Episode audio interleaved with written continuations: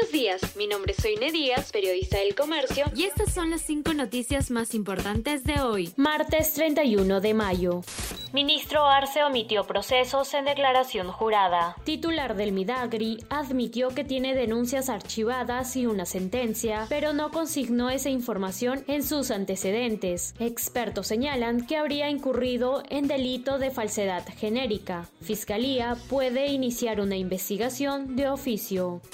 Especialistas respaldan que fiscal Sánchez investigue a Pedro Castillo. Según constitucionalistas, disposición del fiscal de la Nación no atenta contra la Carta Magna y está dentro del marco legal. Desde Iquitos, el presidente dijo que hay una persecución política irracional en su contra. Su abogado hoy presentará recurso de nulidad ante Fiscalía de la Nación.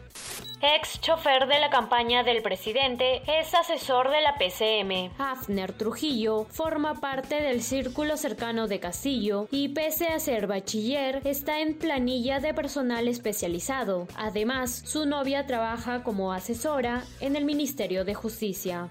Empresas de telecomunicaciones no cumplen con retirar los cables en desuso. En la calle Combate de Iquique en Surco se encuentra una maraña de cableado de servicios de telecomunicaciones que representa un peligro para los transeúntes. Empresas no cumplen con retirarlos pese a que están obligados por ley. El comercio identificó casos similares en otros distritos.